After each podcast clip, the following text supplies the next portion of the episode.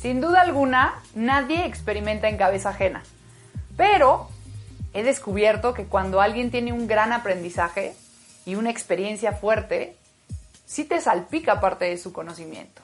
Y hoy quiero hablar específicamente de qué pasa cuando vendemos nuestra casa para hacer una inversión o cuando tenemos dinero de una herencia y queremos hacer algo fuerte con este dinero. ¿En qué tenemos que fijarnos? ¿Qué, ¿Cuáles son los riesgos? Quédate en esta sección de cómo hacer tu mente millonaria en Haz Lana con sus Morris.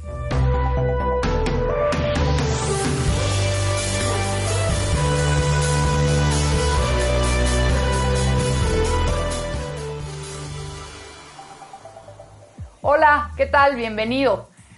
En realidad, esta sección tiene mucho que ver, no nada más para la gente grande que está por recibir una herencia o que la liquidaron o que tienen una casa y quiere hacer algo fuerte. Esto puede pasarnos en nuestra cabeza como una gran idea para mover nuestro flujo efectivo y decir, ahora vamos a invertir en esto pero hay muchas cosas que tenemos que revisar y quiero ir platicando contigo poco a poco y que me comentes, ay, pues a mí, a mi tío le pasó, o a mis papás, o yo mismo traté de eh, comprar una casa en tal lugar porque se supone que iba a subir de precio y al final eh, pues ya no se pudo vender, o tuvo un accidente, o fue intestada, yo qué sé. Cuéntame qué ha pasado en cuanto a bienes raíces se refiere. Ponme eh, cuál ha sido tu experiencia, qué has vivido respecto a esto. Y poco a poco vamos a ir dando retroalimentación. También te puedes encontrar en una situación en donde tengas una casa porque la heredaste y a lo mejor eh, pues tienes que hacer un pequeño juicio en tu de testamento y de checar quién es la persona que realmente va a ser la dueña de, esta nueva casa, tienes que pagarle a una notaría, este tipo de problemas que vienen eh, pues en consecuencia de un manejo de bienes raíces, las podemos trabajar aquí. Tenemos asesores incluso que pueden tratar tu caso especial, abogados, etc.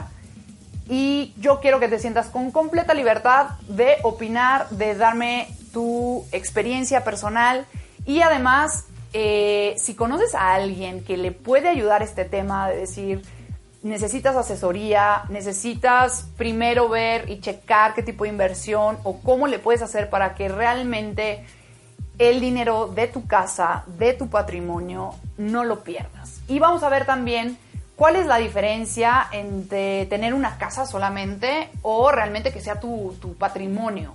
¿Qué, es esto del patrimonio? Porque hay gente que siempre está persiguiendo tener una casa, que es tu sueño, que aquí en México nos, han repetido eh, infinidad de veces que si no tienes casa, pues no tienes nada o que no has llegado a tu meta realmente y que tener un bien raíz es, es lo que realmente importa.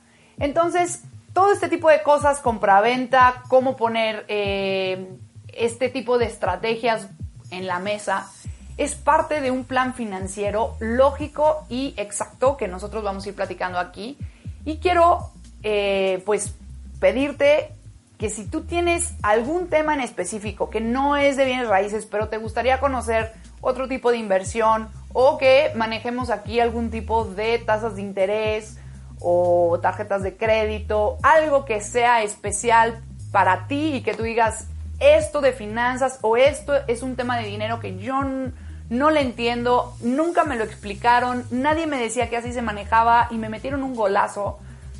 Por favor, pónmelo en tus comentarios, etiqueta a las personas que quieras que vean este tipo de programas. Hay otros programas, otros temas. Tenemos cuatro secciones y las vas a ir viendo si, si sigues esta programación. Puedes encontrar los videos en suselmorris.com, que es mi página, y también en Emprendedor al Aire. Eh, te pido que me sigas en Instagram, en Facebook y en Twitter. También estoy como Susel Morris, en donde puedes enterarte de esta información. ¿Por qué te pido que me sigas? Porque es mucho más fácil que yo a través de estos medios de, de redes sociales saque temas que son calientes, que son de ese momento. Por ejemplo, va a cambiar la tasa eh, de interés el Banco Central en México y entonces puedo yo sacar un artículo o un video corto explicando qué es lo que va a suceder en la economía, ah, yo qué sé. Entonces eh, es mucho más fácil para mí llegar con información fresca y que sea oportuna si me puedes seguir en redes sociales. Si te perdiste alguno de estos videos, puedes encontrarlos también ahí y si quieres asistir a alguno de nuestros eventos o talleres de cómo hacer tu mente millonaria, éxito financiero, cómo invertir, también puedes ver nuestras fechas en, las redes sociales. Y bueno, pues yo quiero regresar al tema del día de hoy, que la verdad para mí fue un golpe bajo aprenderlo de esta manera. Y repito, no fue algo que yo viviera con mi dinero personal, porque no fue de esa manera. Sin embargo, alguien muy cercano a mí lo vivió. Yo me di cuenta de cuánto dolor causó una pérdida monetaria de este tipo y yo quiero que eso no te suceda. Y hay algunos temas eh, que quiero yo platicarte. Uno de ellos es, ¿qué sucede cuando tú tienes una casa o un departamento y decides que es una buena idea eh, pues empezar a, mover ese dinero y entonces decides vender. Vendes para tener el dinero y ese dinero usarlo para poner un negocio que a lo mejor te va a dar mucho más. Y estás buscando de esta manera pues jubilarte. Eh, otro es que recibes una herencia. Entonces, como tienes hermanos, no vas a a tener toda la casa para ti. Y esto implica que para poder dividir en forma equitativa, van a vender la casa y a ti te va a tocar una porción, a lo mejor 300 mil pesos o 400. ¿Qué harías con 400 mil pesos si te los heredaran? ¿Qué haces? ¿Qué tipo de negocio se te podría ocurrir? Y quiero mencionarlo de esta forma porque hay mucha gente en México y probablemente tú eres uno de ellos o tienes un familiar cercano que está en esta situación y simplemente se siente rica por un momento, viaja, eh, se compra un coche mm, y le dura unos poquitos meses a lo mejor para pagar sus deudas que tenía ahí a medio atrasado con el banco y se acabó. Se acabó ese dinero en unos meses. Y lo mismo sucede cuando te dan una liquidación. Y probablemente esta liquidación no se debe solamente a que te corren de tu trabajo, sino también es una especie de pensión. Cuando tú trabajas en una empresa privada, las empresas privadas tienen un fondo de pensiones especial para los, los empleados que no es forzosamente dentro del IMSS, que es la institución gubernamental sino que hacen un fondo de pensiones separado privado y cuando tú te retiras, cuando tú ya cumpliste la edad suficiente, entonces ellos te dan ese fondo de pensión en una sola exhibición. Es además de tu liquidación. Entonces, podríamos suponer que vas a recibir esta cantidad de dinero. Ya sea porque te liquidan porque ya no vas a trabajar ahí o porque es una liquidación más tu pensión o porque vas a recibir una casa en herencia, o porque tienes una casa y necesitas liquidez. Necesitas liquidez porque necesitas ingresos de otro lado y se te acaba de ocurrir una enorme idea de negocio. Muy bien, pues quiero contarte esta situación de una persona que yo conocía cercanamente y además te voy a contar esto porque no es la primera persona que yo conocí de primera, de primera mano que hiciera algo así. Eh, tengo más o menos tres ejemplos claros de personas muy cercanas a mí que cometieron errores gravísimos por vender su casa y luego irse a emprender o invertir en algo que resultó una estafa. ¿Qué sucede? Este señor, no voy a decir nombres, no voy a decir qué pasó en realidad, eh, pues por la identidad de esta persona, pero este señor tenía un empleo, y eh, finalmente él tiene esta parte de la liquidación. Y entonces, pues su sueño en la vida era ir a Europa. no conocían ir a Europa. Entonces, pues vámonos toda la familia, eran cinco los integrantes de la familia, y se van a Europa.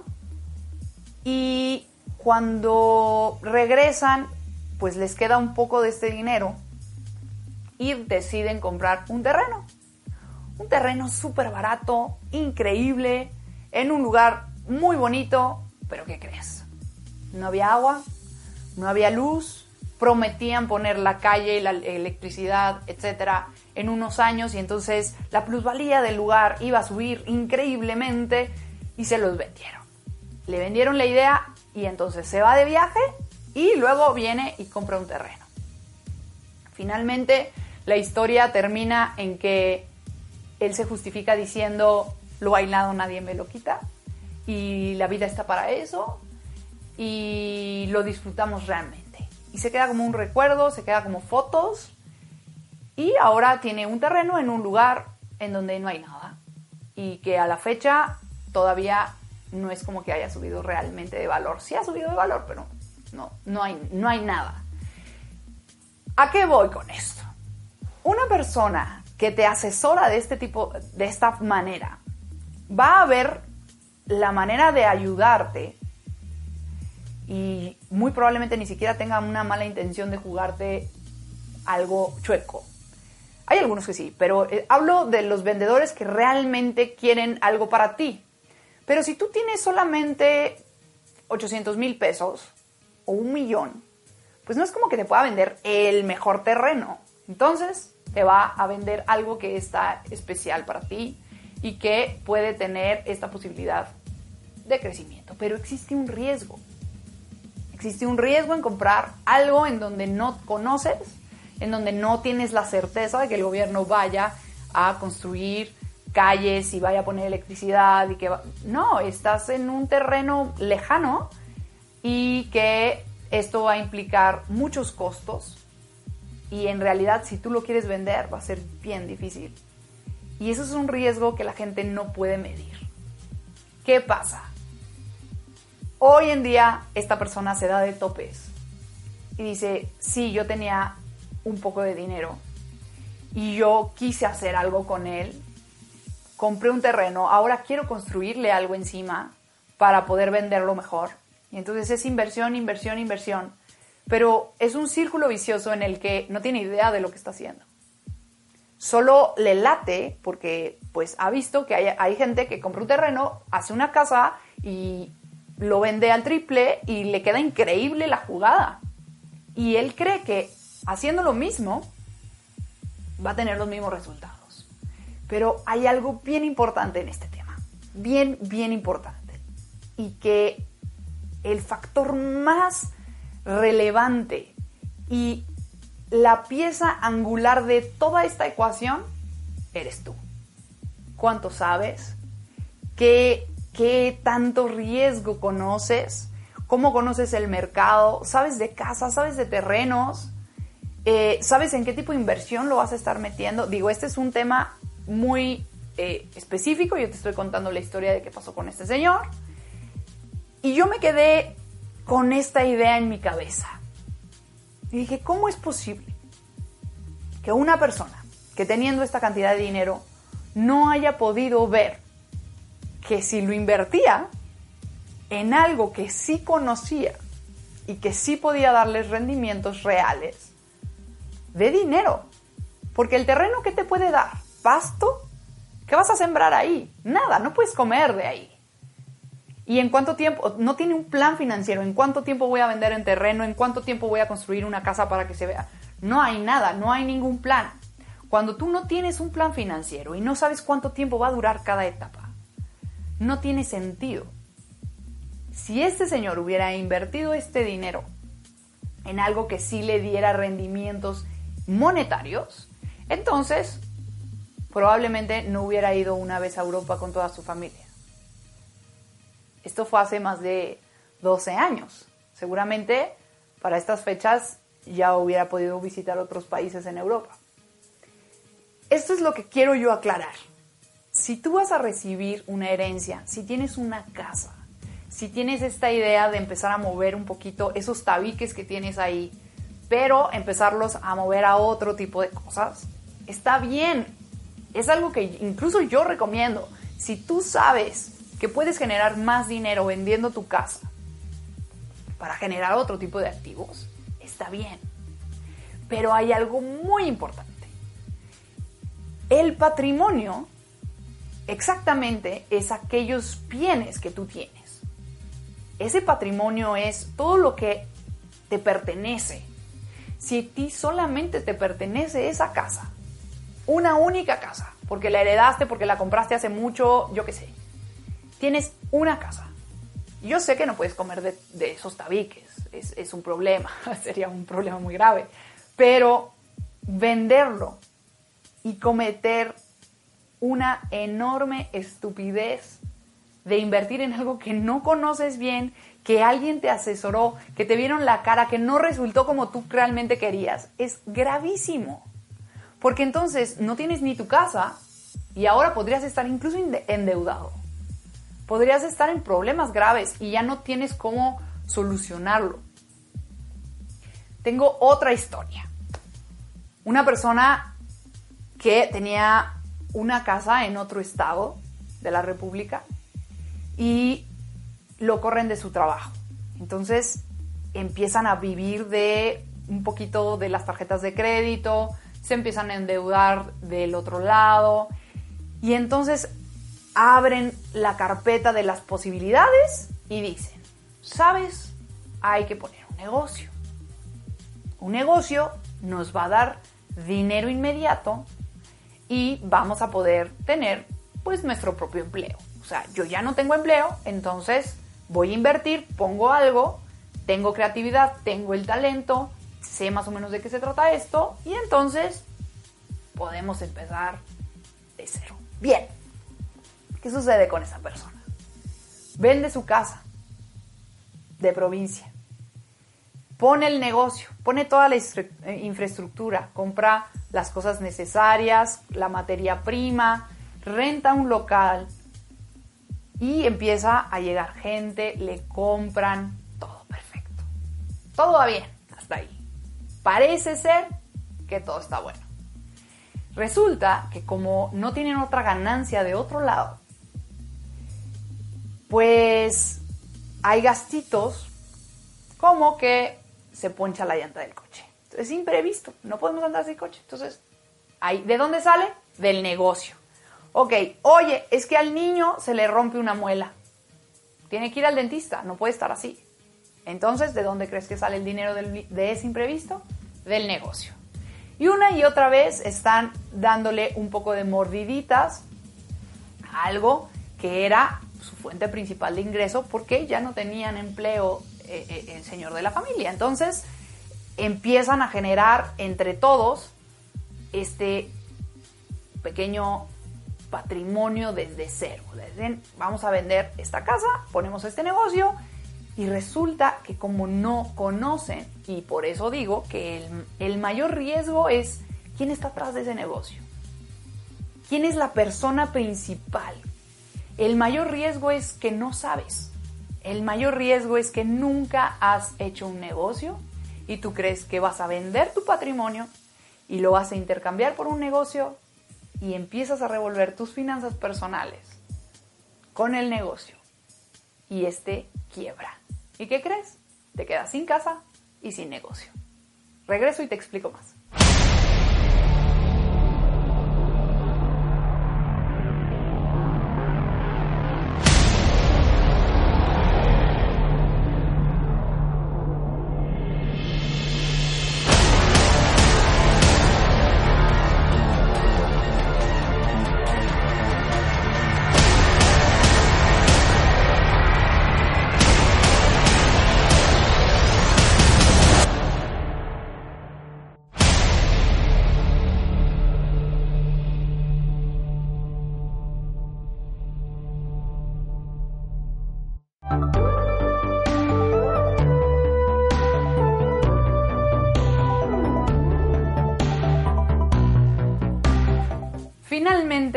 Hay otra opción. Hay algo ahí que puede ser tentador con los bienes raíces y se llaman casas de remate. estas casas en donde el banco a lo mejor dio una hipoteca y la persona no lo pudo pagar. Entonces, el banco decide pues darla muy barata y pues tú puedes tener ese comprador que compra esto muy, muy barato, muy económico, pero tienes que asumir el riesgo de ir al juicio, aventarte todo el rollo legal, estar un buen rato insistiendo, pagarle a los abogados, ir a los tribunales y si te va bien, entonces probablemente esa casa en unos dos años puedas venderla al doble. Puedes comprar un departamento en 300 mil pesos y en realidad vale un millón y medio. El rendimiento es increíble, suena genial. Y te puedo decir que casi puedo sentir eso en carne propia. Resulta que cuando tú compras una casa de remate, los papeles parecen estar muy bien. Parece que pues se puede ganar el juicio en dos años porque ya está, ya casi está, ya casi, ya sale la próxima semana. Y la próxima semana, y la próxima, y la próxima, y la próxima, y se fueron de vacaciones los tribunales, y entonces otra vez, y otra vez, y otra vez. Y entonces una casa que tú, o un departamento, que tú creías que ibas a vender en unos dos años, resulta que se te puede ir a 10 años el juicio. ¿Por qué? Porque no eres abogado, porque no conoces el tema, porque no lo has hecho, porque no está en tus manos esto. Y es otra vez a lo que voy. El mayor riesgo es que no conozcas a qué te estás metiendo. A lo mejor tienes un abogado que va y te asesora. ¿El abogado está metiendo su lana ahí? ¿O le estás pagando porque te asesore? Entonces, pues de todas maneras va a ser tu abogado y seguramente le vas a seguir pagando. O bien, tú acordaste que solamente le pagas si gana el juicio. Pues suena bien. ¿Cuánto crees que trabaja un abogado que no tiene paga? Hay ciertos factores que van a repercutir enormemente en que una estrategia de casas de remate no funcione. Ahora, yo conozco casos también, amigos cercanos, que les va increíble con las casas de remate, porque conocen el tema, porque se empapan, porque ya saben cuáles son los juicios, cómo tienen que estar los papeles, cuál tiene menos riesgo, cuándo tienen las llaves, cuándo van a lanzar a la persona, qué tipo de proceso legal se necesita. Y entonces sí, con 300 mil pesos hacen un millón y medio y vuelven a invertir y vuelven a invertir y vuelven a invertir. Si a ti te llama la atención comprar casas de remate, ojo, cuidado. Te voy a, te voy a decir una cosa. Por favor, una, pon atención qué tipo de gente es tu abogado, porque incluso podría venderse. Otra, fíjate muy bien cuánto dinero estás poniendo en esa casa, porque son de alto riesgo. ¿Qué pasaría si te quedas 10 años sin tener esa casa? ¿Realmente le entrarías al, juego o mejor no? ¿Necesitas ese dinero? Si es algo que tú necesitas, yo te diría, es de alto riesgo, no inviertas ahí. Si tú eres estas personas que tiene 15 millones para invertir y vas a invertir 300 en una casa de remate, hazlo. No tienes, no tienes los huevos en la misma canasta. No es todo tu patrimonio lo que estás poniendo ahí no estás arriesgándolo todo y eso es correcto. Y vale la pena y es divertido y si te gusta, perfecto. Y además vas a aprender en el camino un montón de cosas. Pero si vas a vender o si tienes todo tu patrimonio y quieres dividirlo y comprar casas de remate, el riesgo es altísimo, se puede ir a muchos años y desafortunadamente si tú no eres abogado, si tú no conoces realmente el tema, hay un enorme problema ahí, porque a ti no te va a constar cómo va el juicio, no te va a constar cómo van las cosas y va a haber un gran problema ahí. Entonces, resumiendo, quiero decirte una cosa. Si vas a emprender un negocio, si recibiste una herencia o lo que sea y vas a emprender, implica que tienes que aprender. Si tú no conoces del tema, no te lances. Para ser emprendedor tú tienes que conocer del tema si vas a poner este negocio vendiendo tu casa o con la liquidación o con, lo que sea, y vas a poner un negocio, pues pregúntate si realmente eres pastelero. Porque si tú vas a poner una, una franquicia o vas a poner un local en donde vas a vender pasteles o vas a vender tacos al pastor porque es un negociazo. ¿Sabes hacer tacos al pastor? ¿Cuánto, ¿Cuánta experiencia tienes manejando y liderando un restaurante o una taquería? Nada. Entonces no lo hagas. Es mucho riesgo y necesitas aprender. Otra cosa es que si recibes una herencia, si tienes una casa, si quieres invertir, si tienes algo de dinero y quieres usarlo para generar un poco más, por favor asesórate. Hay un montón de gente que te puede asesorar. Una de esas personas soy yo, puedes acercarse con toda confianza conmigo, puedes ponerme un comentario abajo, ponme tu nombre, dime que tienes algún problema, yo te asesoro con todo el gusto del mundo, pero por favor no la riegues. Hay mucho riesgo, hay mucha gente falsa allá afuera que trata de venderte algo que se le llama inversión y resulta que no es una inversión, que solamente ellos quieren llevarse una comisión y es una estafa. Entonces, ten mucho cuidado, busca ayuda, puedes perderlo todo y no se vale. Ah, otra cosa es que si vas a invertir en casas de remate, bueno, entonces que no sea todo tu lana, que no, que no sean todos los huevos de tu canasta los que vas a meter en casas de remate. Se puede ganar muy bien, pero tienes que estar muy bien asesorado, tienes que tener muy buen abogado, tienes que conocer del tema y si no, y si y si te va a doler perderlo por mucho tiempo o no poder recuperarlo rápido, mejor no le entres, no es un negocio que sea para ti.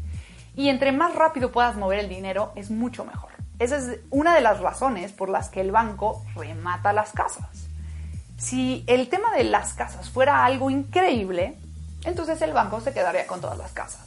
Pero no es así, las remata, las da súper baratas. ¿Por qué? Porque él conoce el riesgo de lo que significa tener estacionado dinero por mucho tiempo.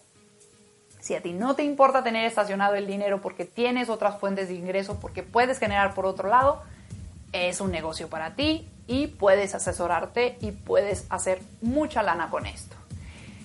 Y bueno, el cuarto punto que quiero que te lleves el día de hoy es que el riesgo más importante y lo que realmente tienes que medir es cuánto sabes tú. El mayor factor del riesgo es el pilar que va a tomar las decisiones y esa persona eres tú. ¿Cuánto conoces del tema? ¿Con quién te estás asociando? ¿Quién es la persona que realmente está asumiendo todo el riesgo? Tú. Entonces, el conocimiento que tengas, la manera de pensar que tengas, la forma en la que vas a construir un negocio, la forma en la que vas a invertir, cuánto tiempo vas a invertir, cuánto dinero vas a invertir de tu bolsillo, depende de ti. Ese riesgo tú lo puedes manejar con las decisiones que tomas. Y por eso te invito a hacer tu mente millonaria, a que nos sigas en esta página, que le des clic, que me digas qué otro tipo de, de cosas necesitas buscar.